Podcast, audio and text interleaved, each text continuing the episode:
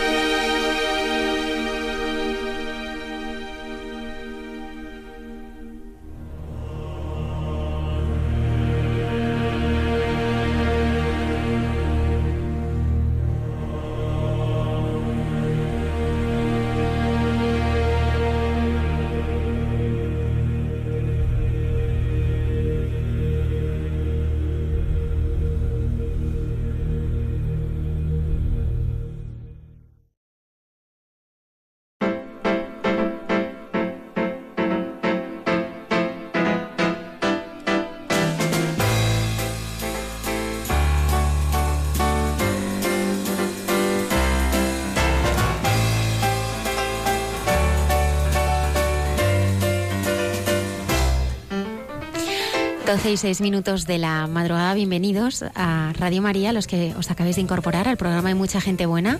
Dimitri. Hola, ¿qué tal? Te vamos a contratar ya. nada, yo encantado de estar otra vez aquí y nada, de ayudaros. ¿Quién es Patricio?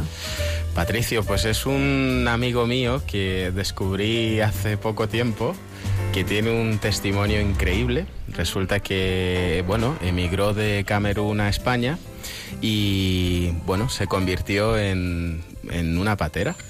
Es increíble, a mí me parece brutal. Buenas noches, Patricio.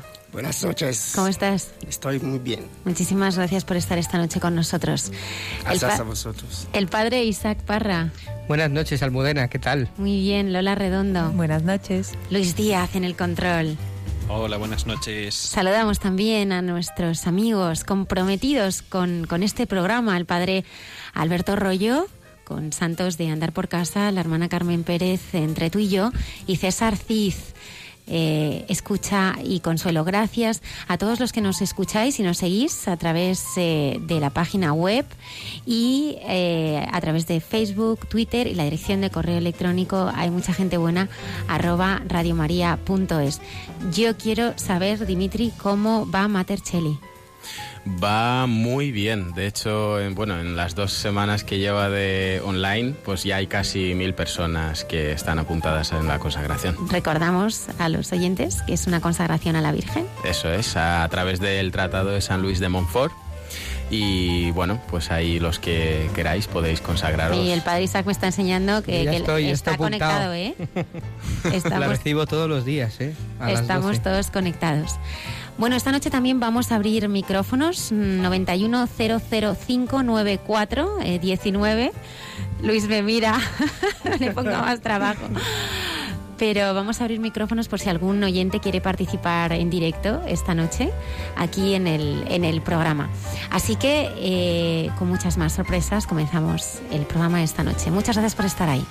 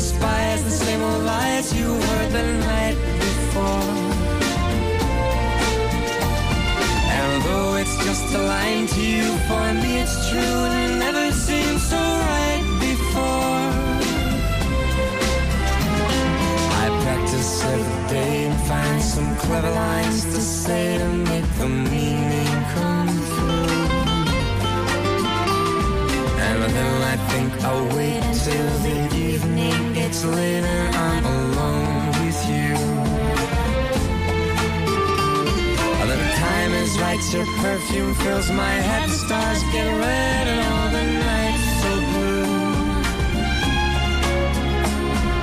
And then I go and spoil it all by saying something stupid like I love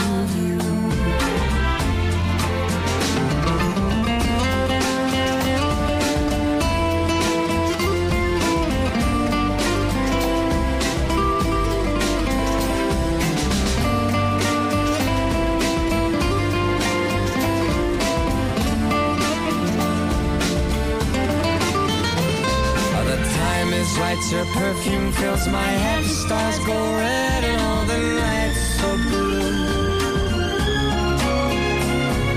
And then I go and spoil it all by saying something stupid like I love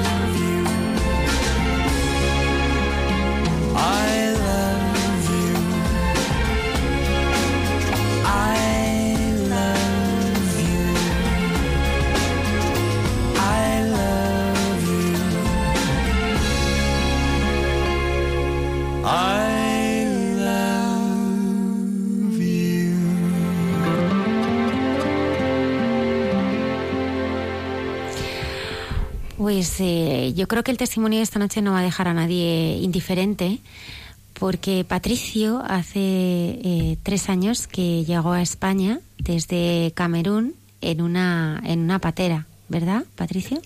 Sí, verdad, pero es que no tres años aquí en España, pero tres años desde Camerún. Tres años desde, desde tu llegada, eh, desde que partiste De Camerún. de Camerún. Sí. Patricio, ¿cómo, era eh, tu vida en, en Camerún? Bueno, en Camerún yo tenía una vida normal, bueno, cuando, digo normal, sin salida, horizontes muy buenas, pero mis padres no trabajaba, trabajaba en el campo, mi madre en el campo y yo iba al colegio pero no podía ir hasta final porque mis padres no podían pagar, porque en Camerún no es como aquí que el colegio es, puede decir gratis, porque yo aquí me voy a la escuela, estoy haciendo la eso, el- eso y pero no pago nada, es que es increíble, pero en Camerún todo se paga y no podría seguir adelante en Camerún porque debería pagar y como la familia no tenía mucho dinero para pagar, tengo seis hermanos, hay que pagar, pagar, pagar, pagar y, y mi padre no está trabajando, entonces no hay dinero para ir adelante. Pero luego empezó a buscar la vida, ayudar a chicos de fontanería, estaba como ayudante, me pagaba un poco de dinero, pero ya no tenía salida y pues en fin, como en Camerún, sabemos que, bueno, desde Camerún la vista es que en Europa, bueno, es un continente muy desarrollado, hay dinero, es muy fácil tener una vida, bueno, un poco mejor que la que tuvo en Camerún. Entonces, con amigos, decía, ¿sabes que si vamos inmigramente en, Europa podemos tener una vida mejor que aquí? Porque aquí no hay nada, estamos, bueno, como los animales y hay gente que está dentro de los coches, las motos, todo eso y bueno, yo como Hay gente, Patricio, que viven con... O sea, que hay muchísima pobreza en, en Camerún. Sí, sí, pero es que, bueno, Camerún es un país dividido porque la gente de la familia del, voy a decir, ayuntamiento, no sé, del gobierno, del, El ayuntamiento. del ayuntamiento, sí, es la familia y el chico, el niño va a ser su, va a suceder al padre, va a ser, va, cuando el niño va a crecer luego, va a coger el trabajo del padre y es así. Donc, si tu familia no es de la familia del ayuntamiento, tú no puedes tener la suerte de tener un buen trabajo con contacto y todo eso. Entonces es como corrupción. Es como la corrupción. Y es un poco difícil. Pero bueno, y en Camerún, bueno, si voy a hablar un poco del tema de, de, la iglesia, de la fe. Bueno, yo en Camerún, bueno, yo era un chico de...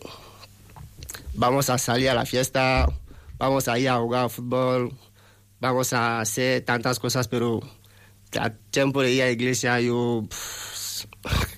no, no tengo tiempo hoy, mañana podré ir, pero hoy no. Mañana lo mismo, dos días, tres días, cuatro días, lo mismo, no tengo tiempo. Pero no sé, era así, bueno, entre comillas no veía que, bueno, Dios es tan importante y bueno. Y luego, cuando hemos cogido la decisión que, bueno, vamos a intentar ir a, a Europa porque ahí podemos tener la suerte de una buena vida y todo eso.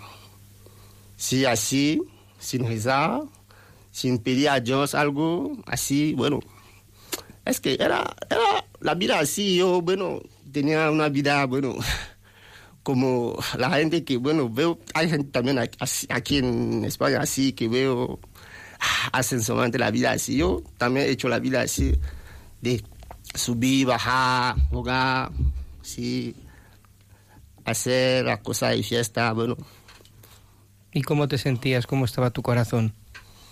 Bueno, en ese momento mi corazón era un corazón de querer, querer, querer, querer. Es decir, que si tengo, por ejemplo, 10 ojos, no, no me vale, porque debe tener 100, 200, 1000, 2000, 10 mil. Querer, pero cuando lo tengo, voy a jugar, voy a comer, voy a... ¿mm? sin hacer nada de bueno, jugar la vida, hacer las cosas, no sé, así, pero era una vida, bueno, de una persona que, Vacía. sí, sí, sí, bueno, yo digo a veces que es que no sé, no sé lo que pasaba, pero dentro, mis, como mis amigos en Camerún tenía, porque en Camerún hay muchos creyentes, ¿eh? muchos cristianos, muchos católicos. En Camerún, si tú eres católico, la gente sabe que tú es una persona que se va verdaderamente a la iglesia porque hay mucho iglesia de, no sé, pentecostés, sí, las cosas, iglesia de Dios de domingo, hay iglesias tantas, pero y en Camerún la gente dice, dice que es una iglesia de diablo, de demonio. Pero si tú es dentro de la iglesia católica, la gente te ve como un creyente real, un creyente normal. Si este es un creyente, pero por ejemplo, este que se va a la iglesia de, es un demonio, es para matar a la gente, por ejemplo. Yo, bueno, son cosas que en los hablantes de la calle, así que sí, sí, pero yo, tam- yo también era una persona que criticaba mucho a la gente, ¿eh? La gente que se va a la iglesia empezaba a decir que este chico, eh, ¿por qué te vas a la iglesia? Eres ¿Estás seguro que, de que Dios está ahí? ¿Estás seguro de que era una persona que, bueno, todo el tiempo estaba discutiendo con gente, amigos, para decir que, bueno, no, no, no, esas cosas. Pero, no sé, es que la vida a veces no sabemos lo que está delante y las cosas que suceden. Pero, sobre todo, yo, dentro de mi corazón, sabía que la verdad es que hay Dios, pero ¿de qué manera vamos a saber cómo acercarlo de nosotros? Porque dentro de mi corazón sabía que sí, Dios existe, porque todo el tiempo, por ejemplo, si estoy haciendo algo malo, voy a decir, ah, Dios mío. Es decir, que siento que sí, Dios existe, pero no, bueno, no sé, no había una manera muy, no sé, no sé, pero, no sé, pero, no sé, es que no tenía un motivo de, de, de, de me acercar más de, de Dios, y, pero he tomado la decisión de ir con amigos en Europa, en Europa así hemos empezado el viaje. Vale, Patricia, entonces nos detenemos ahí. Eh, vosotros, eh, tú con unos amigos, decides, eh, bueno, buscar una nueva oportunidad en Europa. Sí, sí. Bueno, oímos eh, muchos días, ¿no? En las noticias, eh, pues que hay gente, ¿no? Que, que viene a España en, en patera no, a lo mejor quizá algunos de los, nuestros oyentes no, no sepan qué es, qué es una patera y me gustaría que pues eh, compartieras con todos nosotros eh, cómo viniste de Camerún a España. Bueno, yo principalmente es que la historia, bueno, no sé, pues que realmente, de verdad, la historia es muy larga y no sé cómo voy a int- intentar resumir para que no sea muy larga.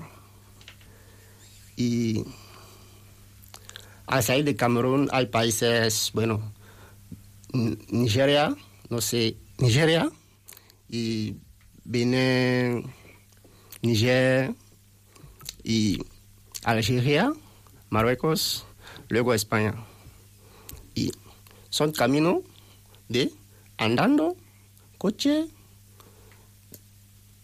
moto, y depende y mafios mafios mafia Mafias. sí sí y nada de seguro pero lo hacemos así pero recuerdo que la frontera de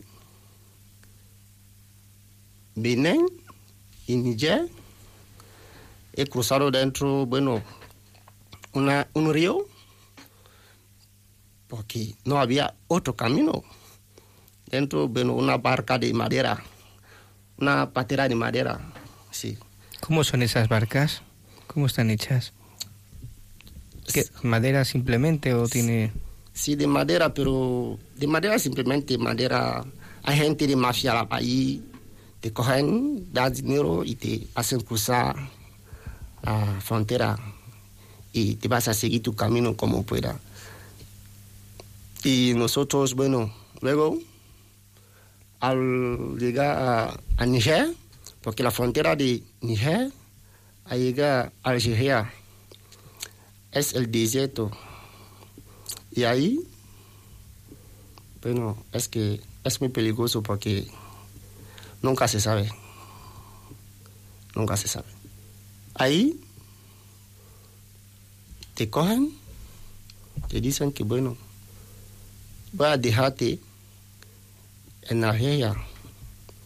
Te cogen dinero y luego te ponen dentro del desierto así. Vas a seguir andando hasta que tú llegas donde pueda. Si tú no puedes llegar a nada, te vas a... Hay gente que no sale nunca, que quedan ahí. A nosotras no pueden hablar porque no saben. Entonces, bueno, no sé. Ahí no tengo palabra, pero Es el desierto. El desierto sí, sí. En, en pleno desierto. Desierto de Sara, Sara, ¿Y cómo lo atravesaste tú? ¿Andando? andando mitad coche, mitad. Es que Ajá. nos ha dejado en pleno camino y hemos andando casi seis horas Ajá. de noche hasta llegar a un pueblo donde había gente, empezar a pedir agua, Y después de cruzar el desierto, prosigue el camino. sigue el camino, bueno, es que ya tú no tienes nada, dinero y todo eso, empezar a buscar cualquier trabajo con cualquier dinero que te van a dar. Si tú puedes, tú haces, tu dinero y tú sigues tu camino. Si tú no puedes, ya, te quedas ahí hasta que algo te sucede de dinero y, y por eso a veces hay gente que vas a decirte que estoy aquí en España, pero he hecho seis años en el camino antes de llegar. O sea, hay gente que, que, pasa seis años antes de, sí, de sí, poder llegar a seis años antes de llegar aquí en España. Pero lo más difícil no es, bueno, depende, pero yo lo que vi, lo más difícil no es el desierto, porque normalmente el desierto se puede cruzar si se hace con reglas normales, es decir, que un coche te coge, te dice que va a, va va a llevarte hasta Algeria. Se puede hacer con coche, porque hay una carretera. De Algeria a Niger hay una carretera. Se puede, pero como son mafios no puede pasar a la carretera, debe pasar dentro del desierto de una manera para que sí, para que la policía no pueden ver, sí, sí, sí, sí. Pero también se puede, pero ellos prefieren correr dinero y hacer poco, sí, sí, mafia. Hay un momento importante eh, que quiero que quiero que nos detengamos ahí, que es cuando tú ya definitivamente eh, llegas a, a cruzar la frontera, ¿no? Sí. Entre bueno entre África y España, ¿no? Sí, es que, bueno, la frontera de, de Marruecos es lo que decía que es lo más, es la más importante y la más difícil. Nos contabas eh, antes de comenzar esta entrevista que 10 no, 10 personas y tú os subís en una especie de colchoneta de goma. Sí, las pasteras inflables, ¿Cómo son? Pateras inflables, como unas colchonetas donde os sentáis. sí, son normalmente son hechos por cuatro personas. Están hechos para cuatro personas. Sí, sí, cuatro personas normalmente. Y os subís 10 personas. Sí. ¿Cómo fue esa travesía, Patricio? ¿Cómo recuerdas esa travesía en, en la patera? La travesía en la patera, bueno, era... Es que... Bueno... Era un momento que cuando pienso no tengo palabras. Digo que no tengo palabras porque, porque ya hay algo que ha sucedido en mi vida que hasta ahora se está actuando y sigue actuando.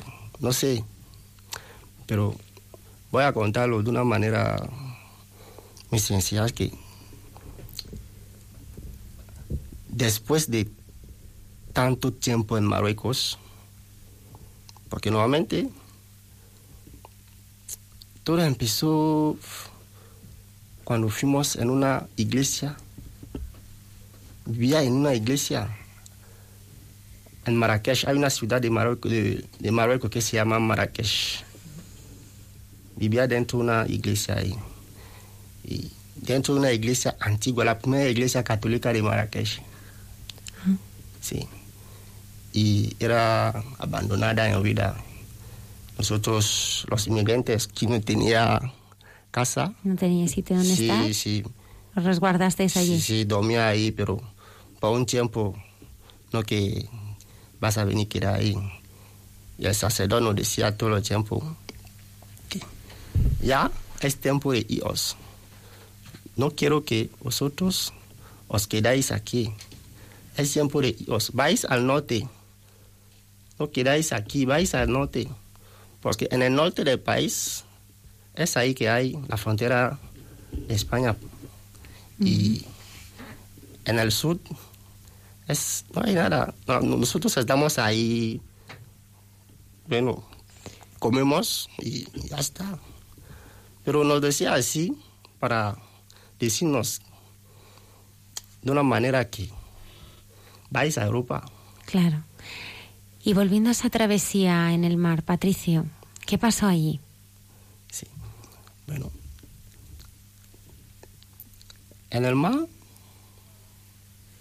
cuando llegamos anoche a la orilla del mar, llegamos, somos 10 personas, ¿Y se sostenía bien la patera? Porque si era una patera para cuatro, para diez personas, ¿cómo os poníais? Casi no, no debíais de caber, ¿no? sí, pero ya para nosotros era como un avión. Como un avión, vale. vale. Y Y entonces os embarcáis Sí, sí. Y, os met- y, y- y- empezáis a, a remar con vuestras manos, entiendo, mar adentro, ¿no? No. ¿Os dejáis cómo, cómo es? no, es que bueno, tenemos palas, Unas palas y con Sí. eso os empujáis. sí. Y al principio esta noche las olas del mar no eran buenas. Estabais ya mar adentro, ¿verdad? No, no, cuando, Ah, cuando ya os estabais embarcando cuando estamos a la orilla, a la orilla, en la orilla. sí, Ajá. las olas no eran buenas y Era peligroso. muy peligroso. Es que al principio hay que coger el corazón antes de decir que ya voy a entrar. Pero nosotros estamos juntos, había un chico, me recuerdo, que decía, vamos a rezar antes de empezar a, a cruzar. Hemos rezado y... Porque normalmente a la orilla hay rocas, rocas grandes y como cuan- cuando el agua viene, no hay salida, se remueve ahí y hace olas de una manera que si tú estás dentro, tú no puedes ramar para salir, no puedes ramar.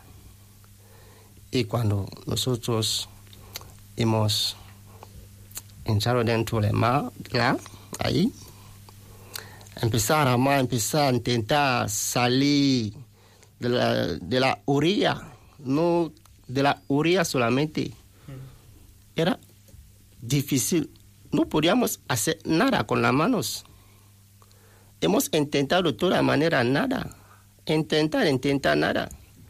Y de repente me recuerdo que el chico que nos había dicho que rezamos antes de entrar dentro la patera, empezó a decir por- a, la- a alguna gente, porque nosotros en África tenemos muchas cosas de brujería y hay gente que cree en brujería y a veces tienen cosas de brujería encima que van a poder tener suerte, De brujería. sí, brujería, van a tener suerte de poder, no sé, sí, chico, ese chico decía, toda la gente que tiene cosas de brujería, los quitan y lo ponen dentro del mar, porque vamos a empezar a, a rezar, a cantar a Dios. Y empezar a hablar así, bueno, esa gente, no- nosotros cono- nos conocemos entre nosotros y entonces esa gente ya empezó a sacar las vargas, las colas, no sé, pendientes, las cosas de brujería que tenía encima y han dejado.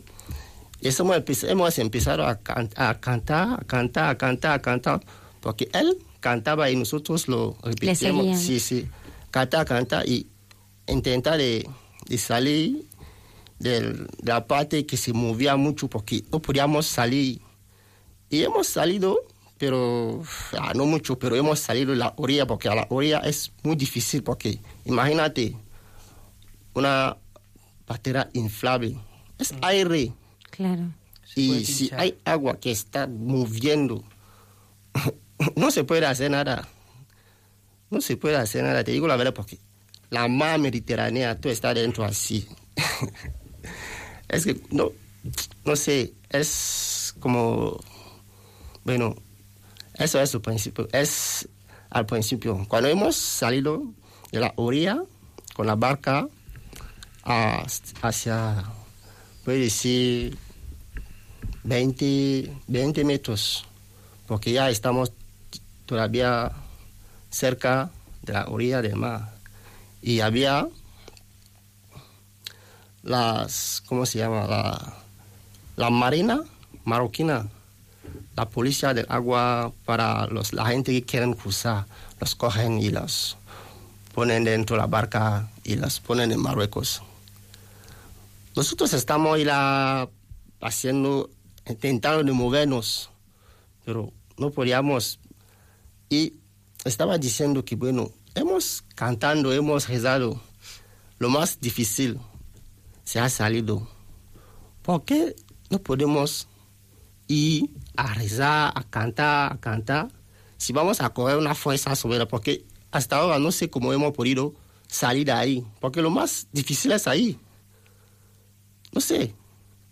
Y bueno, em, decía la gente, cantamos, cantamos, cantamos, intentamos, cantamos. Y estamos cantando, cantando, cantando, cantando, cantando. Y jamando, jamando poco, poco, pero bueno, las olas eran muy altas, con fuerzas. Yo estaba sentado delante, veía como las olas subiendo, bajando, subiendo. Es que bueno, no sé, es como si las olas quieren caer encima de nosotros. Pero como no había ninguna salida, solamente decía a Dios que ya, si todo está dentro de tu mano, hay que hacer algo. Yo me recordaba solamente como hemos salido detrás y decía que si hemos salido detrás, podemos salir aquí si llamamos a Dios y hemos empezado a cantar. Canta, canta, canta, canta, canta, canta, canta, canta. Yo como estaba sentado delante, noto solamente que ya el mar era como, no se movía, va mucho, estaba calmando, poco calmando, pero luego se estaba moviendo, moviendo, moviendo. Pero como yo no sabía mucho las cosas del mar y todo eso, el chico que estaba sentado detrás nos decía que tenemos suerte. Ya las olas están yendo por delante, no por detrás. No dejáis las amas, voy solamente a guiar y vamos a ir hacia España. Y yo digo, qué pena, ¿cómo es posible? ¿Cómo es posible? Y yo decía, qué pena. Ah, bueno, como no vamos a hacer nada, cantamos. Seguimos cantando a Dios. Cántanos qué cantabas. sí. ¿Qué cantabas, por ejemplo? Dieu est bon, il a fait pour moi, Dieu est bon. Allez au Seigneur, Dieu est bon, il a fait pour moi, mon. ¿Mm? No, que lo tradujeras en español para las personas. Bueno, en español dice que Dios es bueno, Dios es bueno. ha hecho cosas por mí. Ha hecho es, cosas grandes por por mí. sí, sí, Dios es bueno. Ha hecho, ha hecho cosas buenas por mí. Dios, es, Dios es bueno. Sí, sí, sí. Ha hecho cosas grandes por sí, mí. Sí, sí, Estamos cantando así, cantando, cantando, cantando sin casa porque no estamos haciendo nada. Cantando, cantando, cantando, cantando, cantando. Y el chico que estaba detrás estaba solamente guiando la vaca, guiando, guiando, guiando. Y luego hemos visto a Salvamento venir coger nosotros con Y una barca grande de naranja, color naranja. Patricio, llegáis, llegáis todos, Sí, todos. sanos y salvos. Sí, sí, sí. Sí. Dios es bueno, ha hecho cosas grandes por mí. ¿Cómo es tu llegada a España? Porque claro, eh, llegas sin, sin nada, ¿no? Llegas a un nuevo país, habiendo dejado a tu familia, entiendo que sin nada en los bolsillos. claro que sí. bueno, yo, bueno, cuando Salvamento nos ha cogido, bueno, ya, ya que Dios ha hecho algo muy, muy, muy, muy, muy importante. Un milagro. Y yo me recordaba que decía a mis compañeros que, ¿crees en Dios? Porque yo no creía. De verdad no creía. Tenía mi vida así, así. Sabía que Dios existe, pero no tenía las cosas de que voy a seguir Dios, esas cosas. Pero ¿Te habías dado cuenta que era cierto? sí, que Dios, Dios estaba. existe. Porque yo he visto y lo, lo notó porque era, era un, un milagro.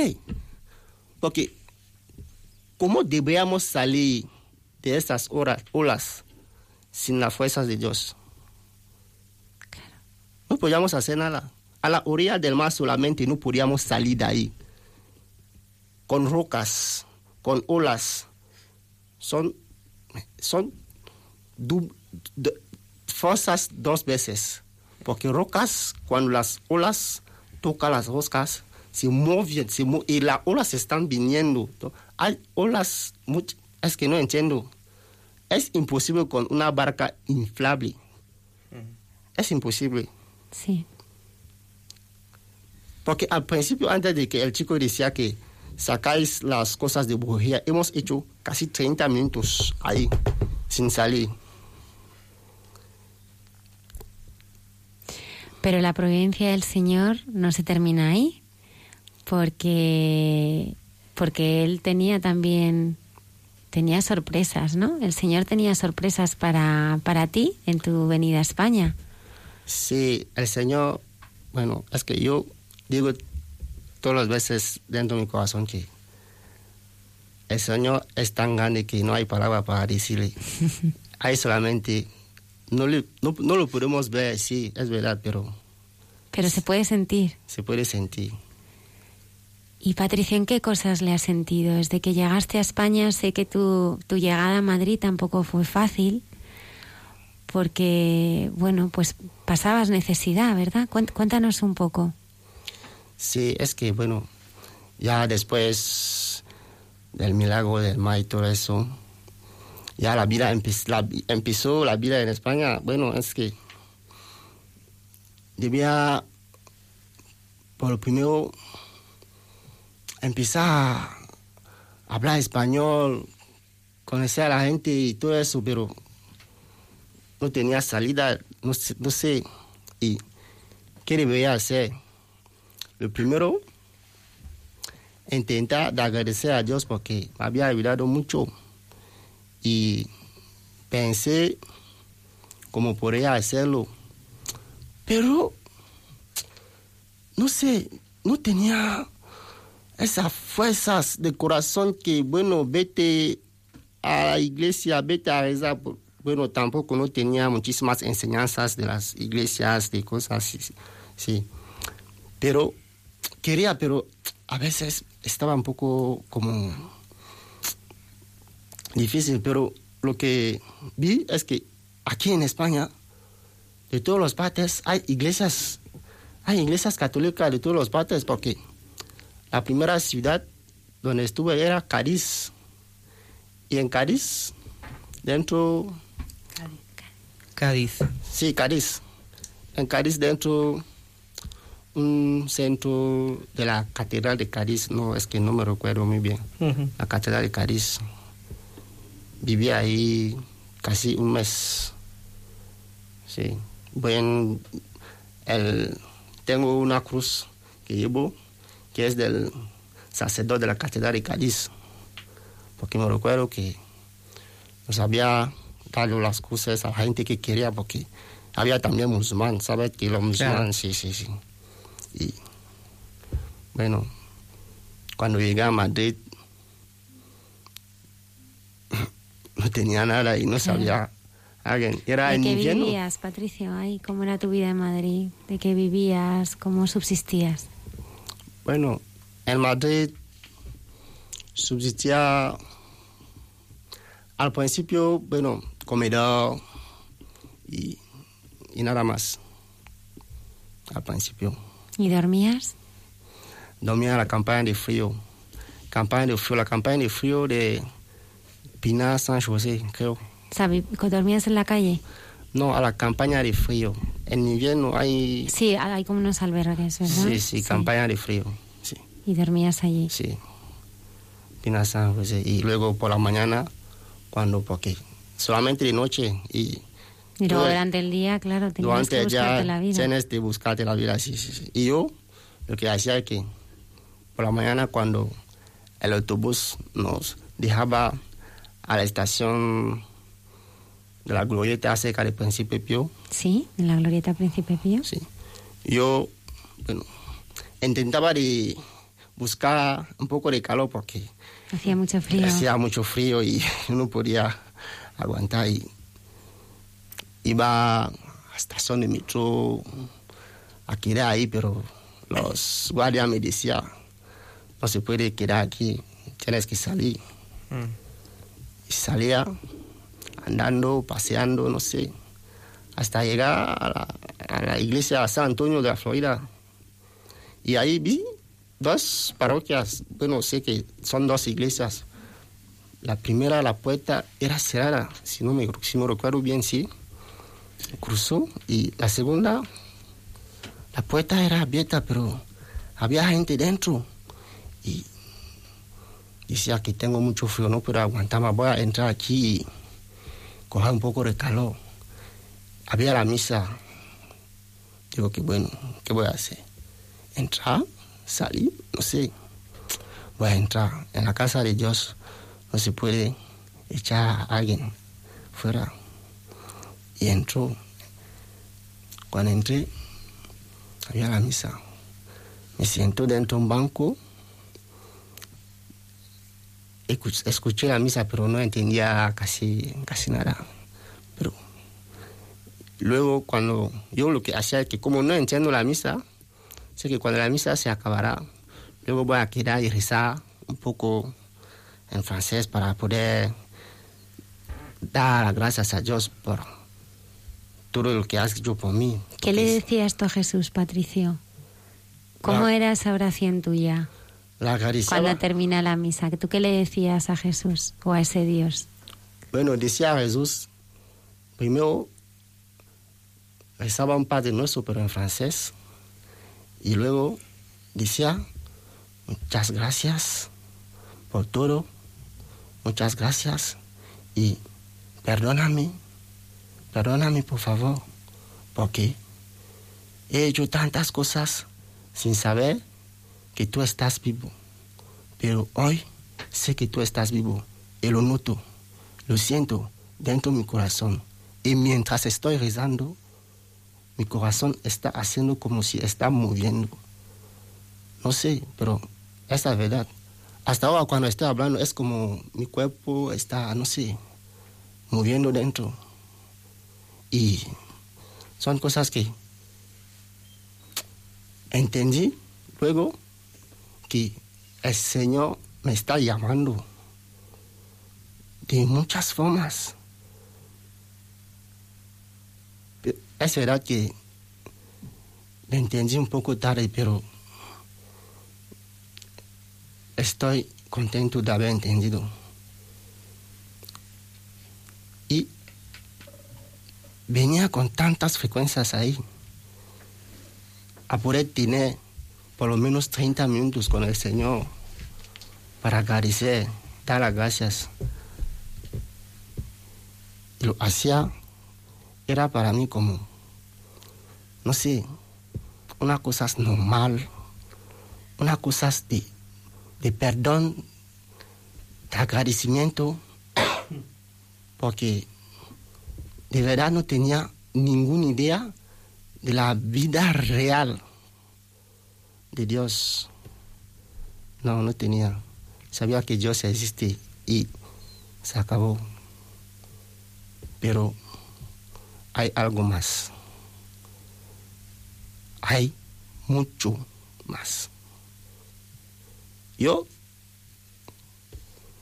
desde entonces, bueno, tenía la vida que, bueno, como Dios existe, voy a ir a la misa como puedo, porque a veces no podemos, porque tenemos cosas de la vida.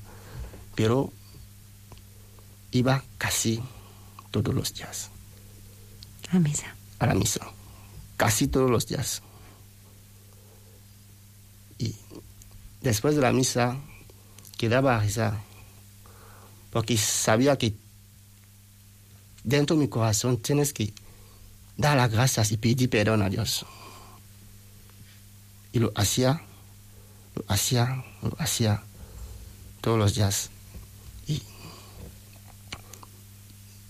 no sé, un día una madre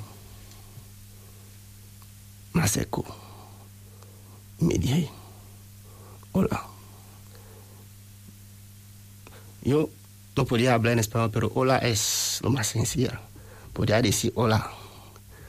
Lo dije, hola. Y me dije, ¿cómo estás? Bien. me ha dado un, una carta de Jesús, un librito con cosas de Jesús. Bueno, y se ha ido. Me pregunté, bueno, ah, es normal, no sé. Lo cogió, no podía leer en español, pero intentó leerlo como podía, pero no me salía bueno, pero me salía algo un poco, pero sabía que de toda forma esa madre quería solamente que yo pueda tener herramientas para poder rezar a Dios, para poder hablar con Dios. Y estaba contento que ya es una llamada de Dios, es un señal que donde tú estás, tú estás dentro de tu casa. Donde tú estás, tú estás dentro de tu familia. Poco tiempo luego, ella me acercó de nuevo la misma madre me dije, ¿quieres tomar algo conmigo? La mira así, sí, quiero tomar algo contigo. Me lleva a una cafetería que está seca. Hemos tomado algo me preguntaba cómo era mi vida. Bueno, intento de hablar lo más posible. No sé, en ese momento no sé, pero hablé. No sé cómo, pero hablé. No bien, pero me entendía. Hablé con ella y la contó un poco mi historia de una manera que podía. Y ella, bueno, se sentaba, no sé, tocara, no sé, y así. Y yo lo que vi es que decía que si Dios ha puesto esa madre en mi camino, es que Dios quiere que lo siga siguiendo. ¿Lo siga siguiendo? Sí. Y yo, desde entonces, esa madre, no sé, yo la llamo mi madre. La llamo mi madre porque, no sé, pero ella me ha abierto un camino que ya no sé el fin del camino. Porque las puertas que ella ha abierto son puertas que no sé si se pueden cerrar un día. ¿Y qué puertas ha abierto, Patricia? Estoy aquí hoy. Claro. Es una puerta. No podría estar aquí sin él. Sin ella. No podría estar aquí. Patricio, em, para alguien que no conoce a ese Jesús que tú has conocido desde que le, le cantabas en aquella patera que venía a España y tantos otros momentos, ¿no? Donde Él siempre está a tu lado. Si tuviéramos que hablarle a alguien de cómo es ese Jesús, ¿tú cómo le describirías a alguien? ¿Cómo es ese Jesús que tú, que tú conoces? Bueno. Jesús, para mí, es el Señor. Jesús para mí es la vida eterna. Jesús para mí es la verdad. Jesús para mí es el camino a seguir. Jesús para mí es el Padre del mundo. Jesús está aquí con nosotros. Jesús ha sido con nosotros todo el tiempo. Solamente que a veces digo que, no sé, pero cada persona tiene su manera que Jesús habla con él. Pero yo particularmente, Jesús me ha tocado de una manera que nunca puedo olvidar. Y por eso estoy haciendo lo que nunca había pensa- pensado hacer un día. Si mis amigos de Camerún pudieran saber que estoy aquí, nunca voy a creer, solamente si ves una imagen. Pero no pueden creer que soy yo que estoy aquí hablando de Jesús así. Y por eso todo el tiempo pide perdón a Jesús, porque yo era la persona que más criti- criticaba, decía a mi compañero, ah, las cosas de Jesús, vete aquí, no, que te di que Jesús estaba, no, es que, no sé, pero son cosas que no sé cómo explicarlo, no sé, es que no tengo palabras. Pero yo digo solamente que mi fe me ayuda a creer en Dios, creer en Jesús Cristo, porque Él es Padre de la humanidad. Creer en Él. Jesús nos ha dado todas las enseñanzas para creer en Él, pero no sé por qué no podemos creer, porque nosotros los hombres estamos hechos de una manera, queremos ver antes de creer, como es mi caso. Patricia, muchísimas gracias. Ha sido muy bonito que estuvieras aquí. Dimitri, está, bueno, estamos muy emocionados todos.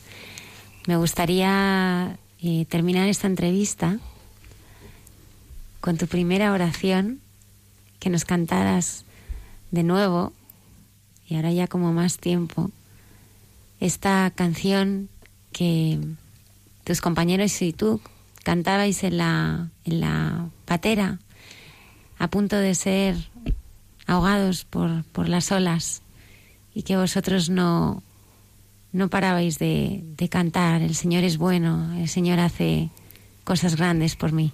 Sí.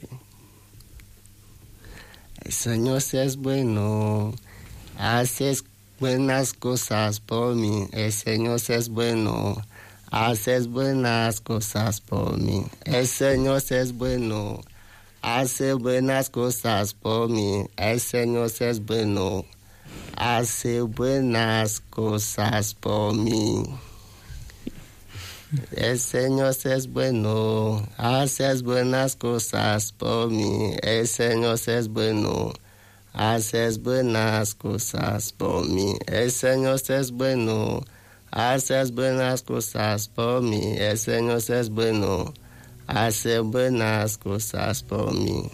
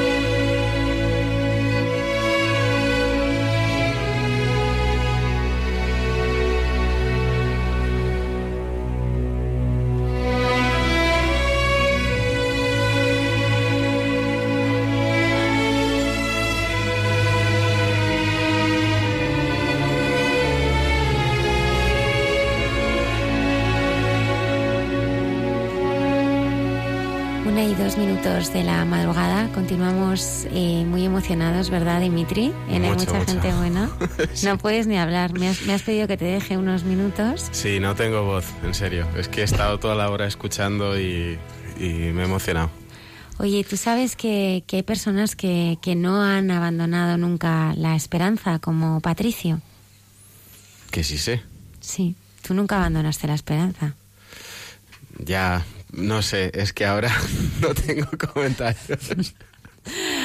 Pues el que sí lo va el que sí los va a tener es el padre Javier que cada semana nos habla de aquellas personas que no abandonaron nunca la esperanza.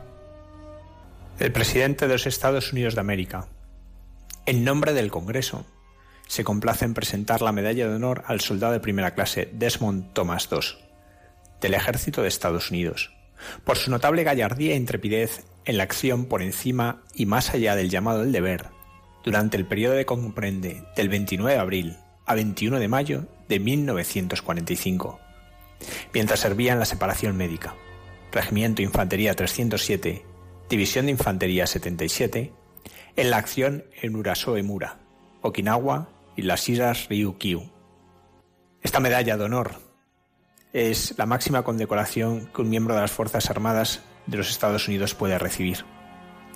Unos años después de recibirla, en 1962, en que se conmemoraba el centenario de la institución de esta condecoración, los otros destinatarios del premio seleccionaron a Desmos II para que fuese su representante en la ceremonia que tuvo lugar en la Casa Blanca junto al presidente de aquel momento, John F. Kennedy. ¿Qué es lo que había hecho este hombre para merecer esta condecoración? ¿Qué es lo que había hecho para merecer el reconocimiento de tantos que la habían recibido? Pues lo más sorprendente de todo es que lo que realizó lo realizó sin un arma. Lo que realizó lo realizó sin pegar un solo tiro, sin matar a una sola persona, porque lo que hizo fue salvar vidas. En concreto, salvó a 75 compañeros suyos que habían caído en combate. Uno a uno los fue sacando a aquel infierno hasta ser herido. Pero para entender a este hombre necesitamos recorrer su vida, descubrir cuáles eran las cosas que le fueron sucediendo y cómo esto le fue moldeando para ser el hombre que se convirtió. Tenemos que ir al primer infierno en el que vivió, porque su casa era una especie de infierno. Un padre alcohólico que abusaba de su madre, problemas constantes en casa, insultos y golpes. De hecho, va a ser una pelea con su hermano cuando va a descubrir algo fundamental para su vida. En aquella pelea llega un momento de tal violencia en que golpeó con un ladrillo en la cabeza a su hermano. Aquello le llena de dolor y arrepentimiento. Y es ahí donde va a descubrir la llamada del Señor. Empieza a reflexionar en torno al no matarás, a ese por qué Caín ha matado a Abel, cómo puede un hombre matar a su hermano. Y él escuchaba cómo Dios le decía, si me amas, no matarás. Aquello transformó a Desmond y le llevó a buscar constantemente a Dios y su voluntad. De ese infierno pasó a otro, aunque él podía haberse librado de combatir en la Segunda Guerra Mundial, ya que estaba realizando una tarea en una fábrica que se consideraba esencial para el esfuerzo de guerra, en concreto en los astilleros de Newport News, él decidió alistarse. Pero él decidió alistarse desde lo que es él. Él que pertenecía a la iglesia adventista. Él se alista como objetor de conciencia, pero la sorpresa es que es enviado a un batallón de infantería. Pronto surgen los problemas. Surgen los problemas porque pretenden que porte un arma y él se niega. Los compañeros empiezan a verle como una amenaza, ¿Cómo va a ir alguien en su unidad sin un arma? ¿Cómo va a ir alguien en una unidad al que al final van a tener que defender? Y le empiezan a hacer la vida imposible. Ahí comienza un infierno de insultos, de persecución, de golpes, tanto de sus compañeros como de sus mandos. Incluso un compañero le llegó a decir que tan pronto como entrase en combate, él mismo se iba a asegurar de que no volviese con vida. Pero en medio de todo ese golpear, de todo ese sufrir, de todos esos insultos, injurias, él siempre respondió con una sonrisa. Y él, a tanto mal como estaba recibiendo, respondía siempre con bien. Y aquello empezó a hacer cambiar a sus compañeros, porque, entre otras cosas, sabía curar las ampollas como nadie. También sabían que si en alguna de las marchas caían extenuados por el calor, él iba a estar ahí compartiendo su agua. Por tanto, con amabilidad, con cuidado, con la caridad, fue cambiando los corazones de aquellos hombres. Es más, llegó un momento en que no querían estar sin él, porque sabían que con él estaban en buenas manos. Y de ahí vamos al siguiente infierno que tuvo que afrontar. Es destinado al Pacífico, y allí va a tener que combatir en las islas de Guam, Leyte y Okinawa. Aquella era una guerra muy dura. Los japoneses luchaban hasta el último hombre. Luchaban hasta caer muertos o extenuados. Era una guerra en que se iban cada vez más enfarragando y ya había terminado por otro lado la guerra en Europa. En todas aquellas batallas, él siempre auxilió a los heridos. Él siempre estuvo con ellos. Pero llegó a conocer un auténtico infierno. Cuando ya están en los últimos momentos de la guerra, cuando luchan por Okinawa, hay una resistencia muy fuerte en una escarpada, en Maeda. Allí son destinados los hombres del regimiento de Desmond. Era un lugar que llamaban Has la montaña de la Sierra de Metales. Consiguen escalarla, llegar a la cima y allí sufren un tremendo contragolpe. Un contragolpe en el que muchos quedan heridos. El mando ordena la retirada, pero Dosman, en vez de obedecer, permanece allí, auxiliando uno a uno a cada uno de los que va encontrando. Los va descolgando para que puedan llegar a la parte de abajo y ser atendidos. Así salvó al menos a 75 hombres, en un solo día, precisamente un sábado, el día en que por su religión él descansaba.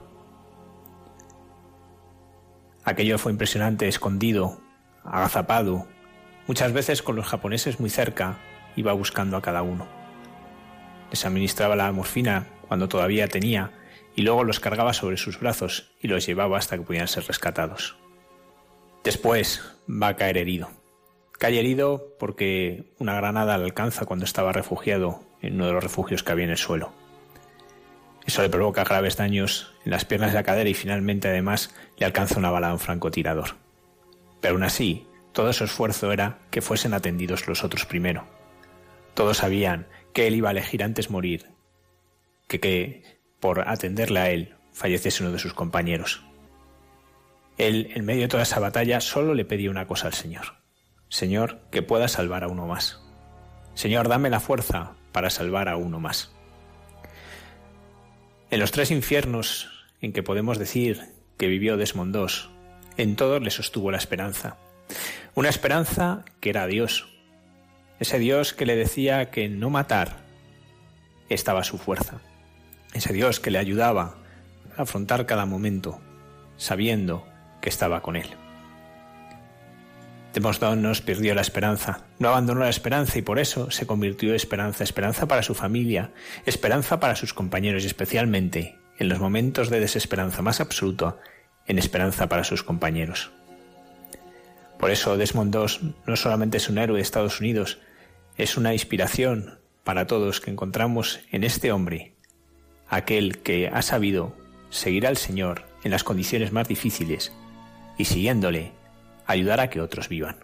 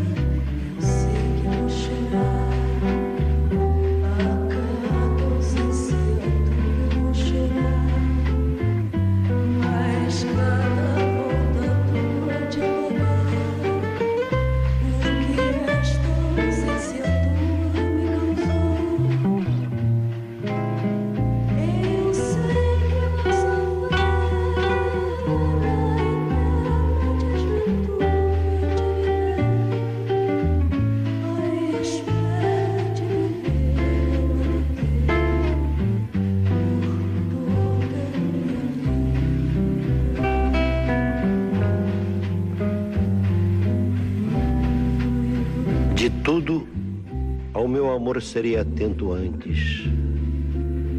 E com tal zelo, e sempre e tanto, que mesmo em face do maior encanto. Que nos estaba contando Dimitri todos los... bueno, han salido muchas ideas, ¿eh? Muchos temas. No, estábamos preguntando eh, cómo estaba, bueno, pues en- entre muchos de los oyentes de este programa, que seguro que ya están, ya están dentro de, de Mater Cheli, esta consagración a, a la Virgen. Sí, sí. Estabas aprendiendo mucho, nos decías. Nos han ocurrido algunas ideas. Sí, la verdad que, bueno, para mí es también eh, un rollito formativo, ¿no? Porque eh, me, me obliga como a investigar lo que me pregunta la gente, que yo tampoco es que esté muy formado. Entonces lo que hago en estos casos es llamar a sacerdotes. Digo, oye, esto es real. Recuerda a nuestros oyentes para algunos que no escucharon en el programa de la semana pasada, que es Mater Cheli. Bueno, Mater Cheli es una plataforma que te permite consagrarte a la Virgen María eh, online a través del Tratado de San Luis de Montfort, que es el mismo que siguió San Juan Pablo II cuando consagró el mundo eh, a las manos de la Madre. Y lo dejo ahí. Eh, y yo te agradezco que nos hayas dado la oportunidad de conocer a Patricio. ¿Por qué, por qué te, te impactó tanto su historia? Bueno, Patricio, eh, muchos conocéis mi testimonio, ¿no? Entonces, una de las cosas que a mí me pasan es cuando escucho testimonios de personas, eh, no me impactan. No me, no me llegan, pero no es porque quiera, sino porque, mm, o sea, no sé, eh, me cuesta el, el hecho de, de que me llegue un testimonio. Y Patricio, junto con otro chico, sus testimonios es que me, no sé, me impactaron tanto. Eh, al otro chico yo le conocí hace un año, no, hace dos años, me contó su testimonio que también era increíble, casi lloro escuchándolo. Y, bueno, ya Patricio le conocí en una despedida en septiembre de Alfa, eh, que estábamos ahí en San Antonio de la Florida, y, mm, y de repente le vi, ¿no? Y digo, ¿y este quién es? Total que, no sé, empezamos un poco a hablar, le dije de llevarle a casa, me dijo que vivía lejos, eh, le dije que me daba igual, porque pero es como que me impactó desde el principio la, no sé, le veía un rostro muy humilde, muy humilde y, y- y entonces obviamente pues luego cuando me contó la historia en el coche, empecé, o sea, vi ahí que llevaba a Cristo dentro y eso era lo que, o sea, lo que más me impacta de él eh, es la sonrisa que lleva después de, de todo lo que ha pasado. Me parece increíble. Y me hace como recordar también cosas de mi vida. Y mm, no sé, yo creo que el Señor eh, nos ha unido por algo y, y nada, gloria a Dios. Gloria a Dios. Pura providencia, ¿eh? La historia de, de, de Patricio. Oye, ¿no nos, hablas, ¿no nos has hablado, Patricia, de la Virgen? Porque si quieres a Jesús, pues también tienes que conocer a su madre, ¿no, Patricio? Claro que sí. La voz. Está sin voz. Te vamos a poner un poco de agua para que puedas hablar. Porque bueno, el que es, el que es muy conocedor de la Virgen eh, y la quiere mucho es, es, es Dimitri. Sí, de hecho, cuando nos conocimos y nos despedimos, lo primero que hice fue regalarle una cinta de la Virgen del Pilar. Dije, oye, tú reza esto que ya verás. que funciona. Patricio, ¿cómo, ¿cómo es ahora tu vida en España? Porque nos estabas diciendo que, bueno, pues estás viviendo con, con otras, otras creo que seis o siete personas, ¿no? En un, en un piso. Sí. Ah, espérate, dejamos que, que te recuperes.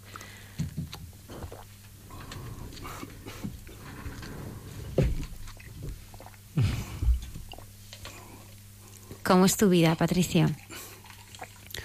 Bueno, yo Bueno, creo que no, creo que no te hemos recuperado todavía.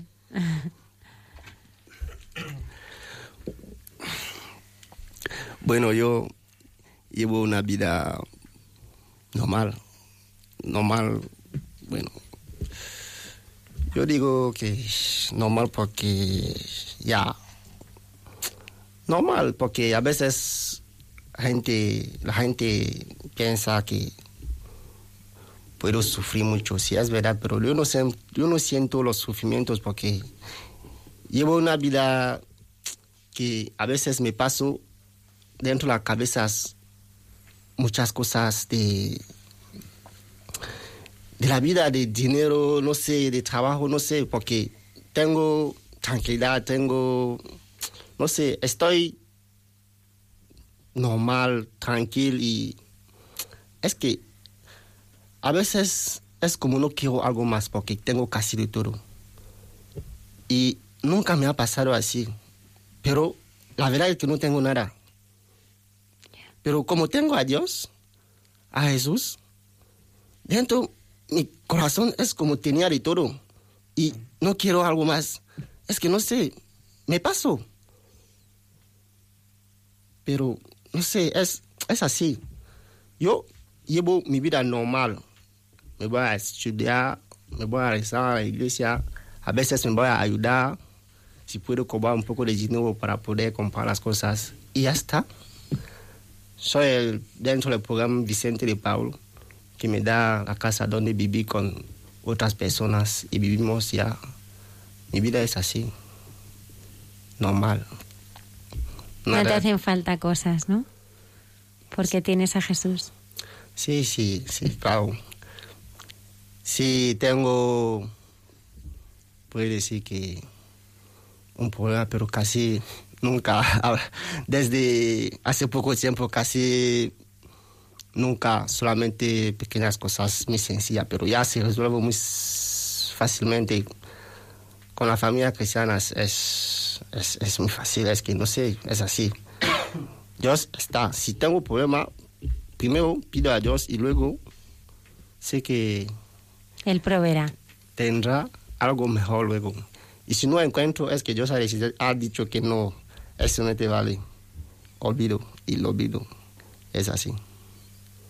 Entonces, yo, es verdad que tengo una vida que, entre comillas, es dura, es dura, pero yo me siento mejor, me siento bien, me siento con tranquilidad con humildad, estoy bien, no tengo problema de nada. Y mi vida es así. No, como decíamos, decimos en francés, le Señor mon berger no manquera, y es decir que Dios es mi, mi es que no tengo la palabra. La persona que cuida las ovejas, ¿cómo le llama? Mi pastor. Sí, sí. El Señor es mi pastor. El Señor es nada mi me pastor, falta. nada me falta. En verdes praderas me hace recostar, hacia Sí, fuentes Tranquilas. me conduce. Continuamos a la 1 y 22 eh, minutos. Eh, el padre Alberto Rollo, que está en Roma ahora mismo. Sí, está en Roma y él es consultor y consultor de la Congregación para la Causa de los Santos. Y hoy pues viene a hablarnos de, una, de un santo español, de una santa española. ¿Y quién es? Vamos a No, descubrirlo. no, no, vamos a descubrirlo.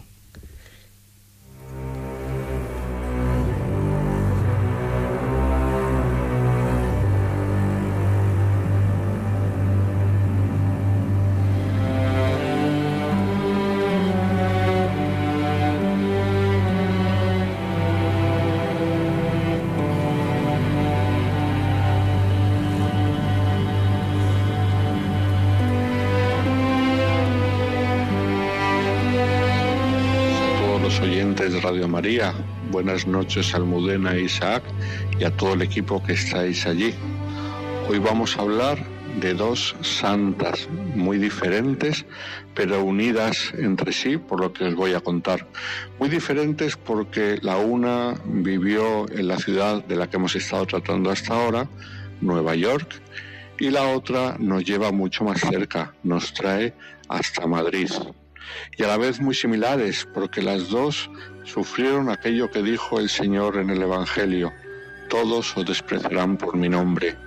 Las dos eran de alta sociedad, las dos venían de familias de mucho dinero y las dos tuvieron que sufrir el desprecio por Jesucristo. Cuando decidieron tomarse en serio a Jesús, en ese momento les empezaron grandes problemas.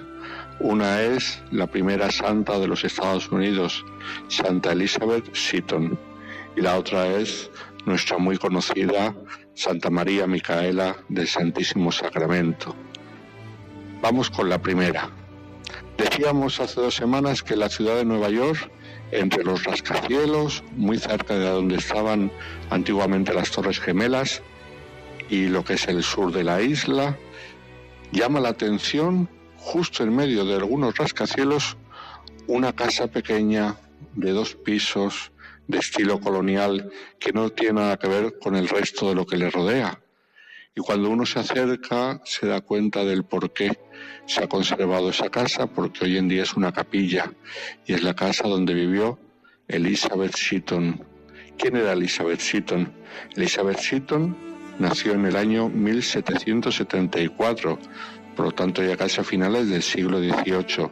Era de una familia anglicana, por lo tanto episcopaliana, que es como se llama a los anglicanos en Estados Unidos, de mucho dinero, una familia aristocrática y que incluso en la guerra de la independencia de Estados Unidos había permanecido fiel a Inglaterra, con lo cual una familia muy conservadora, muy tradicional.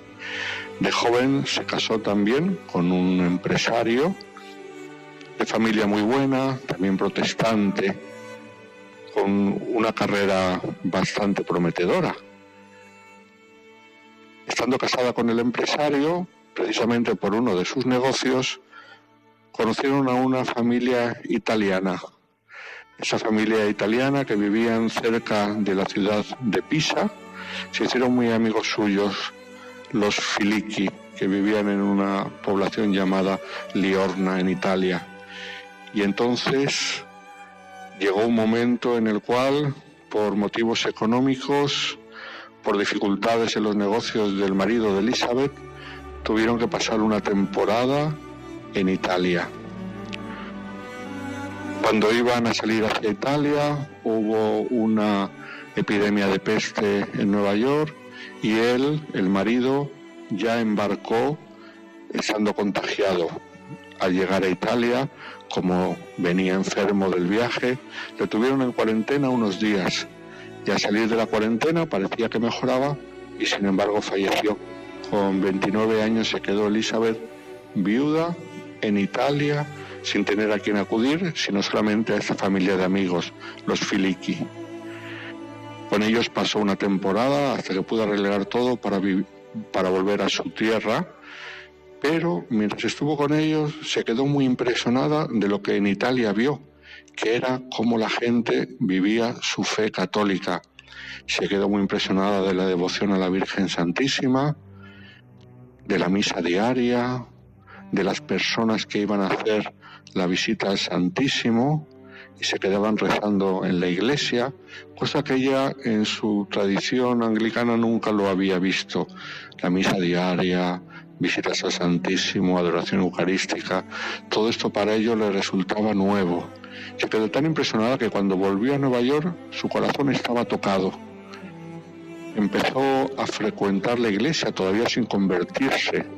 Como se había quedado viuda y los negocios de su marido no habían ido bien al final, pues para poder vivir abrió en su casa, donde hoy en día está esta capilla que hemos dicho antes, una pequeña escuela para niños y sus hijos mayores le ayudaban en la escuela dando clase. La escuela iba bien, hasta que ella en un momento determinado decide hacerse católica. Cuando decide hacerse católica y cuando se bautiza, le empiezan todos los males. En la sociedad fina de Nueva York se corre la voz de que Elizabeth se ha hecho católica. Y entonces las madres sacan a los niños de su colegio, la dejan sola. Sus antiguas amistades le niegan el saludo, le hacen feos, ya nadie la invita, ya nadie la visita, la estigmatizan porque se ha hecho católica. Tal es su sufrimiento que en un momento piensa, ya que no me quieren los ricos, me querrán los pobres, y decide dedicarse a los pobres. Decide trasladarse, deja la ciudad de Nueva York porque a Estados Unidos han llegado de Francia, huyendo de la Revolución Francesa, unos padres sulpicianos, con los cuales ella contacta a través del arzobispo de Nueva York. Se pone en contacto con ellos y se ofrece para ayudar. Los padres sulpicianos venían a abrir una escuela para niños pobres en Baltimore. se traslada a Baltimore y allí empieza a trabajar con los niños pobres. Y allí encuentra la felicidad de darse a los más pobres y más necesitados. Pues como el contagio de las cosas buenas siempre ocurre, porque el bien es difusivo de por sí, como nos recuerdan los filósofos, algunas chicas jóvenes ven el ejemplo de Elizabeth y quieren imitarla. Y esto dará lugar, al cabo de unos años, a lo que se llamó la Congregación de las Hijas de la Caridad, pero de Estados Unidos, que no son las mismas que las de San Vicente de Paul, sino una congregación muy, muy extendida en Estados Unidos y en toda Latinoamérica, pero fundada por esta gran santa. Elizabeth Bailey Seaton encontró al Señor en la Eucaristía, en la devoción a la Santísima Virgen, sufrió mucho el desprecio, el destierro de la alta sociedad, pero en la pobreza encontró la alegría de darse a los demás y de coger la cruz.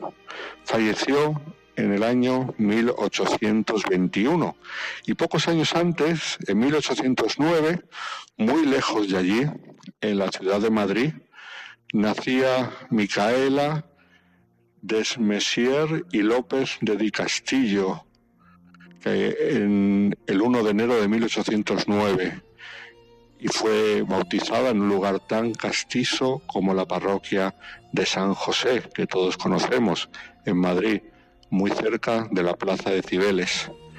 De familia noble, era hija con tenía ocho hermanos y recibió una esmerada educación. Lo que pasa es que muy jovencita murió su madre y ella se quedó a cargo de su hermano. Desde joven, por la educación que había recibido, tuvo mucha devoción al Santísimo Sacramento y tuvo también una grandísima conciencia social. Entonces ocurrió que el hermano, mm, al cual mm, ella había sido confiada, le nombran embajador en París y después en Bruselas. No olvidemos que era de una familia de alta clase social de España y que mm, tenía mucho que ver con, con la monarquía de aquella época. Micaela tiene que acompañar a su hermano primero a París y luego a Bruselas y nos cuentan de la biografía de Santa María Micaela cómo ella mm, por obligación tenía que ir a tantas fiestas y a tantos espectáculos a los cuales invitaban a su hermano, pero que ella no disfrutaba. Ella por las mañanas, sea en París como en Bruselas, le gustaba visitar a los pobres y hacer obras de caridad, pero por las tardes tenía que acudir a tantas fiestas y a tantos lugares. Y entonces ella, para no caer en malas tentaciones, siempre llevaba instrumentos de penitencia debajo de los trajes de lujo Incluso cuando la invitaban al teatro, por ejemplo en París, algunos espectáculos un poco procaces, ella lo que hacía, leemos en su biografía, era que se ponía los anteojos para ver desde el palco, pero se los ponía al revés para no ver nada y no tener tentaciones de aquellos espectáculos que no eran muy, bueno, no eran a veces demasiado modestos. A la vuelta a España, se establece en Madrid. Y entonces a través de su director espiritual, un día va a visitar un albergue de los hermanos de San Juan de Dios en el cual se recogen a mujeres de la calle, a prostitutas que están enfermas, normalmente de sífilis y de otras enfermedades venéreas.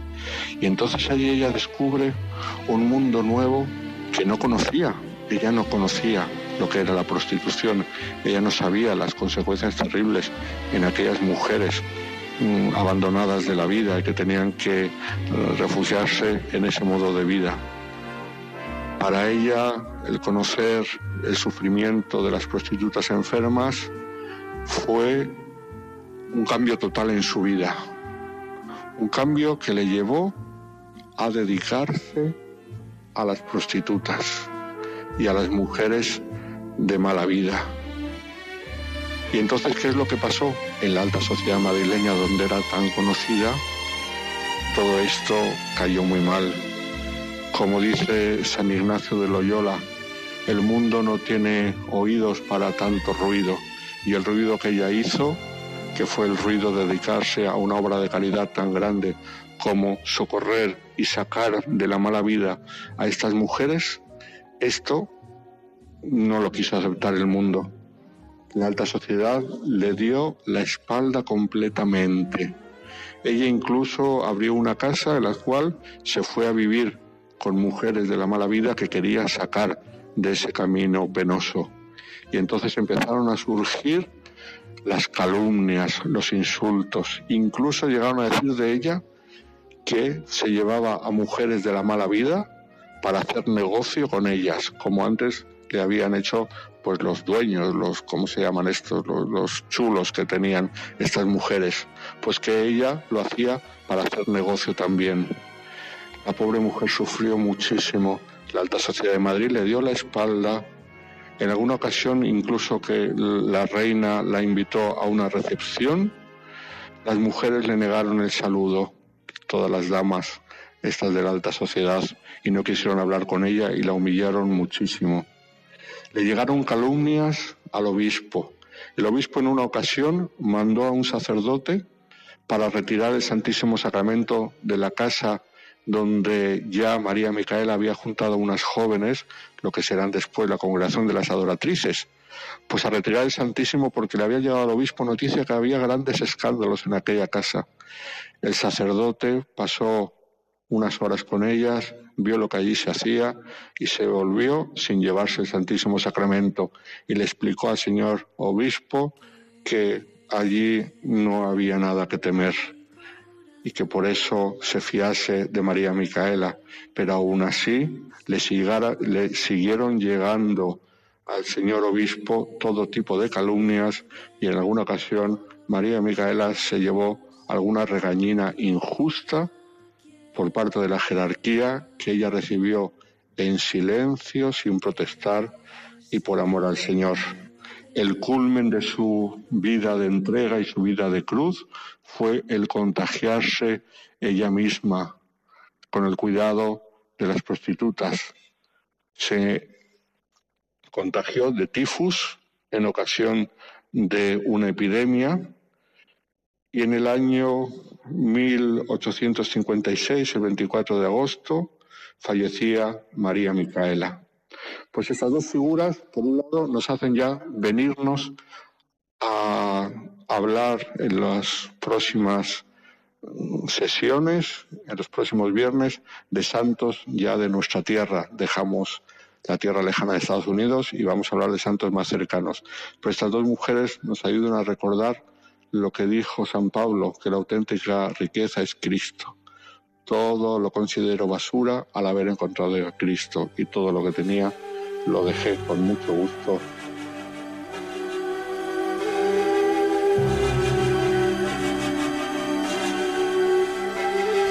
Muchas gracias un día más, eh, Padre Alberto Rollo Mejía. Él es consultor en la Congregación para la Causa de los Santos de Roma que nos ha acercado una vez más a estos santos de andar por casa. Pues hablemos de santos, ¿eh? porque yo quisiera saber cuáles son vuestros santos favoritos. Yo el tuyo lo sé. Ya, no tengo que decir más, ¿verdad? Qué espiritualidad ¿eh? eh del Padre Pío, el Padre de, los estigmas y de otras tantas cosas. El santo de los estigmas que... ¿Qué te ha cautivado a ti del Padre Pío, Isaac? La cruz. ¿La cruz? La forma de vivir la cruz. ¿Por qué? Estábamos hablando hace unos minutos de esto, ¿no? De saber eh, abrazar, aceptar y ofrecer la cruz. Pues mira, la cruz es una realidad que todo cristiano tiene que vivir. Todos vivimos esa cruz, ese sufrimiento. Y, ese sufrimiento podemos vivirlo de muchas formas, o desde Dios o sin Dios. Eh, nuestro hermano Patricio nos contaba de cómo ese sufrimiento ese miedo que seguro que pasaba, porque lo ha contado todo en una hora, pero esas cinco horas cruzando el trecho son cinco horas. Tienen que pasar de todo, por la cabeza, por el corazón. Y, y lo que a él le ha ayudado ha sido el Señor. vivir esa cruz con el Señor, ese sufrimiento con el Señor. Y, y Padre Pío nos enseña eso, que la cruz no es un suplicio, sino es el camino de nuestra salvación. Y que eh, por medio de ella nosotros nos podemos identificar con Él, podemos estar mucho más cerca de Él, que muchas veces el sufrimiento, la cruz nos apartan, porque nos apartan, parece como que... Y sin embargo esto lo contrario, nos tiene que acercar, nos tiene que eh, llevar a ese grito, ¿no? Señor, ayúdame, que me hundo. Señor, eh, eh, como decía San Juan de Ávila, ensancha esa cruz para que yo pueda estar contigo ahí, ¿no? Y, y Padre Pío nos enseña pues a vivir esa cruz, esa cruz desde Dios, desde el Señor, como una colaboración especial que el Señor nos pide para que le ayudemos, ¿no? Y eso pues para todos nosotros seguros los que estamos aquí o los que nos están escuchando. A mí el Padre Pío me, me impacta mucho. Conoces tú, Dimitri, ¿no? Supongo la... Un pelín. Un poco la espiritualidad del Padre Pío. Pero debía ser como muy, muy difícil también para él, ¿no? El, el vivir el tema también de los estigmas y, y Una todo eso, que es una humillación para él, ¿no? De hecho, él en las cartas a su, a su director espiritual, más de una vez le dice que él le pedía al Señor que se los quitara. ¿Qué estigmas tenía? Pues él tenía los estigmas en las manos, los tenía en los pies, en el costado, y luego ya, una vez que muere, se dan cuenta los hermanos que tiene una en el, en el hombro, que es eh, el significado de la cruz, ¿no? Cuando Jesús carga con la cruz, eh, esa llaga que le produce en el hombro, pues es la que él tiene también, el Padre Pío, ¿no? Para él, el tener los, los estigmas es una humillación. Primero, pues porque él no, es- no se siente digno. Segundo, por la persecución que, que él tiene, ¿no? Una persecución por parte de la Iglesia que él llega a decir que como es madre, que muchas veces pega, ¿no? Pero que es madre a la, a la vez, ¿no? Y claro, esa persecución en el sentido de que parecía que le juzgaban como si fuera un paranoico, como que esos eh, estigmas se los estaba produciendo él, eso para él era una vergüenza, una humillación muy grande. Pensar que hasta sus hermanos dudaban de él. Pasaba horas y horas confesando. Eso también es uno de los, de los puntos bellos de, de Padre Pío, la liberación del pecado. ¿no? Él decía que su vida en esta tierra era eh, arrancar de las garras del maligno, ¿no? Que se hace a través de la confesión, donde, donde el Señor arranca de cuajo el, el pecado del corazón del hombre y lo restaura, no vuelve, devuelve, como muchas veces decimos, la dignidad, esa dignidad que todos perdemos por el pecado, ¿no? Decía el, eh, el hermano Patricio, ¿no? Que a mí me ha conmovido, ¿no? Perdóname, Señor, porque muchas veces vivo como si Dios no existiera, Exactamente. ¿no? Y, y es verdad que todos vivimos muchas veces como si Dios no existiera. Y, y, y ahí es donde, donde se restaura ese corazón que ha sido eh, tocado, donde ha sido, eh, sí, donde, donde hemos ofendido a Dios, pues en la confesión. En la confesión, Padre Pío dedicaba horas y horas y horas y horas y no se cansaba y le tenían que parar para que no siguiera porque tenía que comer, tenía que descansar, pero si por él fuera seguía y es donde se convertía la gente. Próximos a la celebración de la fiesta de los santos, Dimitri, tengo que preguntarte mm, qué santo te, te inspira.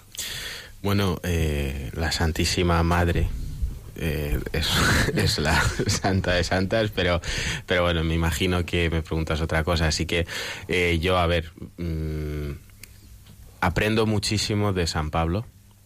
Me encantan sus cartas, o sea, cada vez que leo una carta suya, o sea, flipo, porque es que es un, eh, era un tío como tan directo y con, con una fuerza que, que de verdad que creo que cuando escribía no era él quien escribía.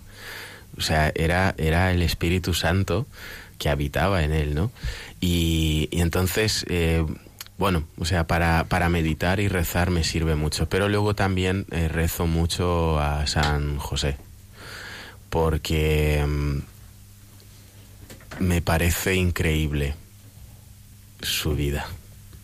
Nadie habla de él, pero, pero debió de pasar tanto en, en su corazón, ¿no? O sea, si repasamos lo que es la historia y, y, y bueno, pues me imagino a la madre decirle, oye, estoy embarazada, o sea, todo lo que debió de, de suponer para él y él en cambio, ¿cuál fue su respuesta? El silencio y la entrega a Dios me parece increíble. Entonces, eh, no sé, le contemplo y me gusta, o sea, yo siempre le pido, enséñame a ser como tú, pero porque el día de mañana me gustaría mm, si es la voluntad de Dios que me case, ¿no?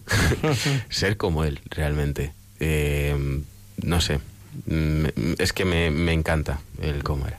Hay un libro muy bonito que se llama La sombra del padre. Eh, me lo regaló mi madre. Eso es súper bonito. Empecé a leerlo eh, y bueno, ahí está. Ya lo retomaré. Pues sí, retómalo porque es- hay puntos muy emocionantes que, que nos que realmente llegan ¿eh? y te hacen ver que, que San José es mucho más profundo, ¿no? Es decir, que es verdad que no habla en el Evangelio porque no habla, pero ya su propia historia habla, ¿no? Claro. Una y 45 minutos de la madrugada entre tú y yo con la hermana Carmen Pérez.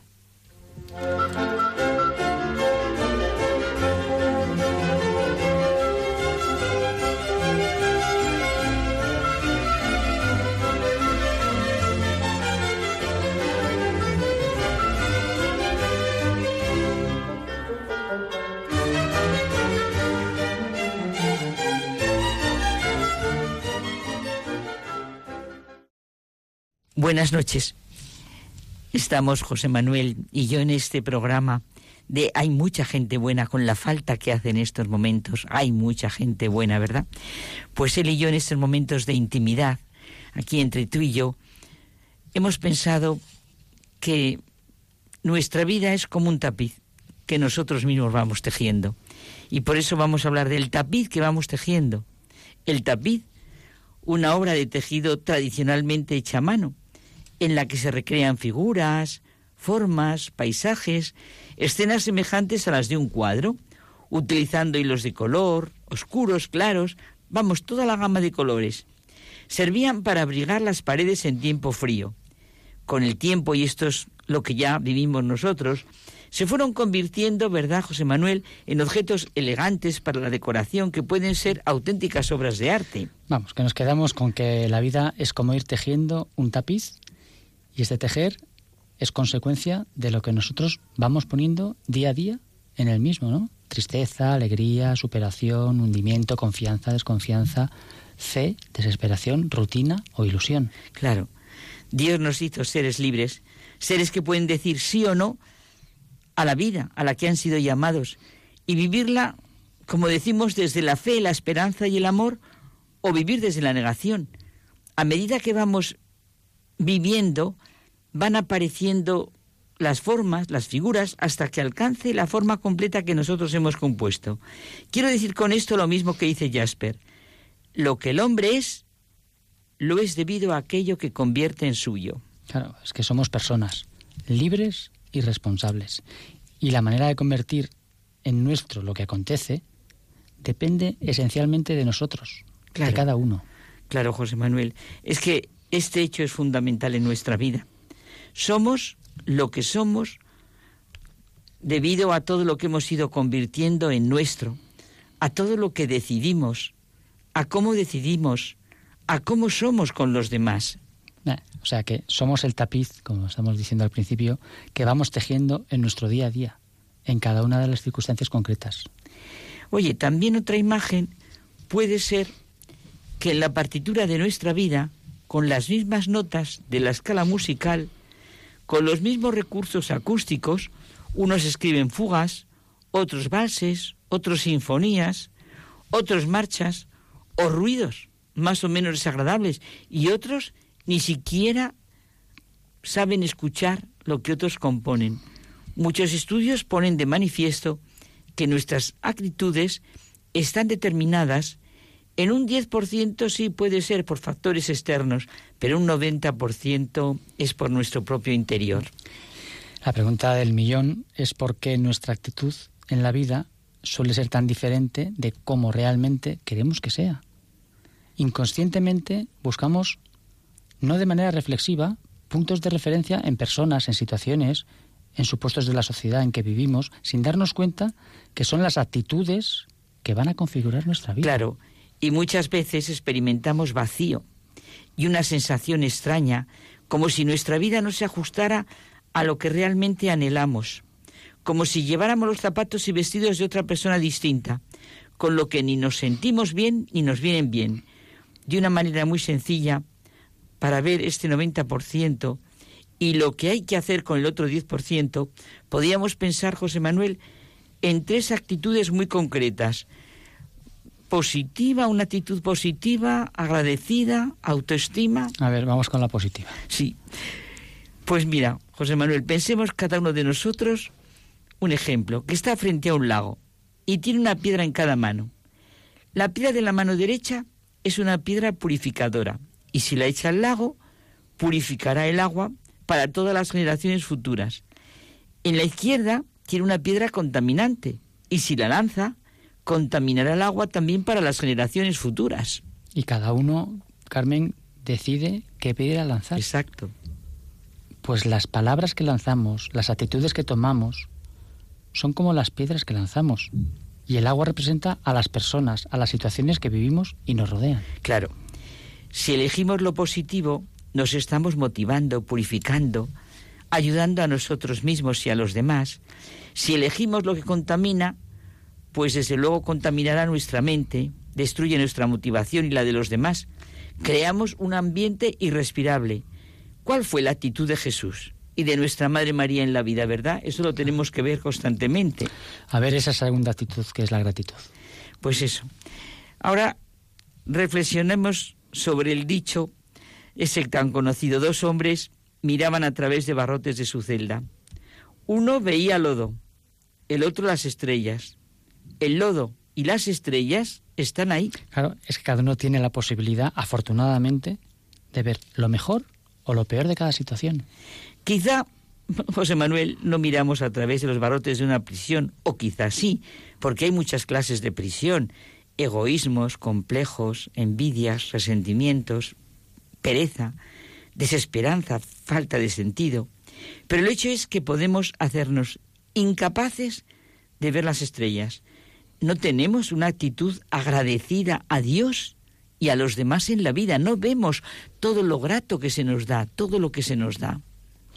Así es. Bueno, que se nos va el tiempo. Dime la última actitud, autoestima. Oye, pues nada, la importancia de la manera de mirarnos, de sabernos, pero de mirarnos y sabernos como lo que realmente somos, no lo que nosotros imaginamos o nos miramos. Somos seres creados y redimidos por Dios, llamados a seguir a Jesucristo. Sí, y necesitamos, Carmen, sentirnos apreciados y valorados. ¿eh? Claro, claro. Es que yo creo que hay dos dimensiones, José Manuel. Sentirla a nosotros esa autoestima y causarla en los demás. Hace tiempo, verás, pedí a los alumnos de lo que entonces era el curso de orientación universitaria que escribieran alguna cualidad y talento que vieran ellos en sí mismos. Las caras fueron un poema y su situación ante el folio mucho más significativa que ante un examen sudaron de pensar realmente en sus cualidades y talentos, en lo que Dios le había dado. Y otro curso, el rato que teníamos cada día y que llamamos cuarto de hora de oración, es propio del carisma de San Enrique de Osó, pues lo dedicamos a un alumno. Y la oración consistía en dar gracias a Dios por lo bueno que veíamos en el compañero de turno. Pues menudo cuartito de oración en algunos casos sería tremendo. ya lo creo. Bueno, que sintamos que nuestra vida nos la vamos haciendo nosotros mismos. O sea que ya sabemos, tiremos la piedra de la mano derecha. Exacto. Buenas noches.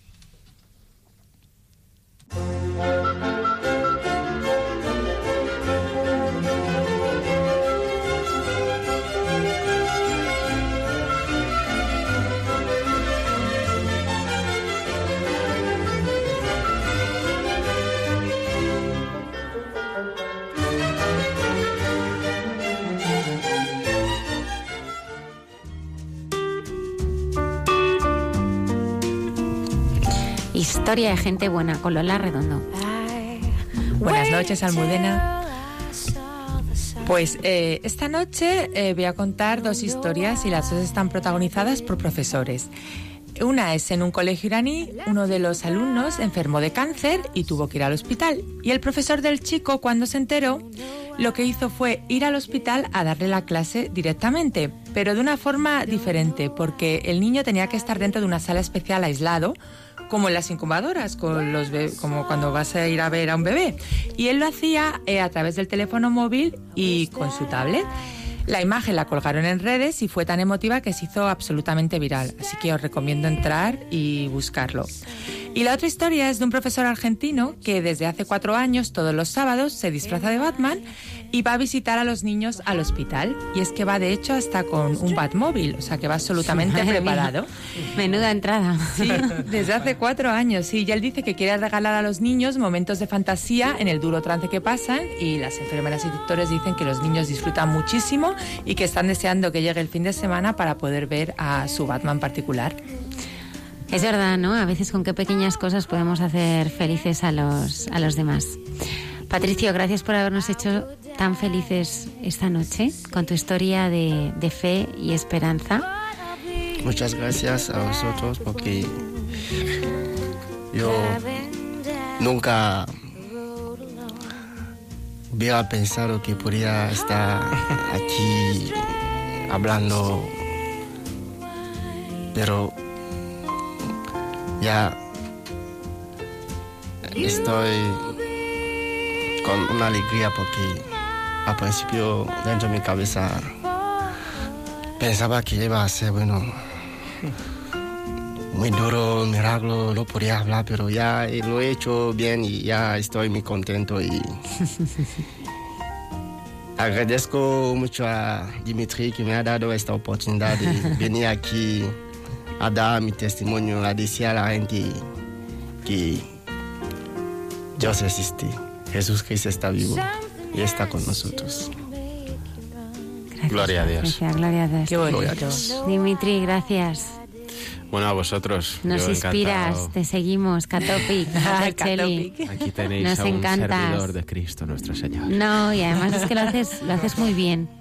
¿Y qué? Pues eso, ayudarnos a, Bueno, a ir más allá, claro. muy bien, me parece. Pues nada, seguiremos mejorando. Lola Redondo, Padre Isaac y Luis Díaz en el control. Mi querido Luis Díaz, muchísimas gracias por estar y ayudarnos. Estaremos aquí en Hay Mucha Gente Buena el próximo viernes y os podéis descargar este programa, ya sabéis, en podcast y escribirnos. Hay mucha gente buena arroba radiomaria.es. Lola Redondo recogerá todos vuestros correos y los compartiremos aquí en directo. Gracias. El Señor es mi pastor. Con él nada me falta. En verdes praderas. Él me hace recostar. Me conduce hacia fuentes tranquilas.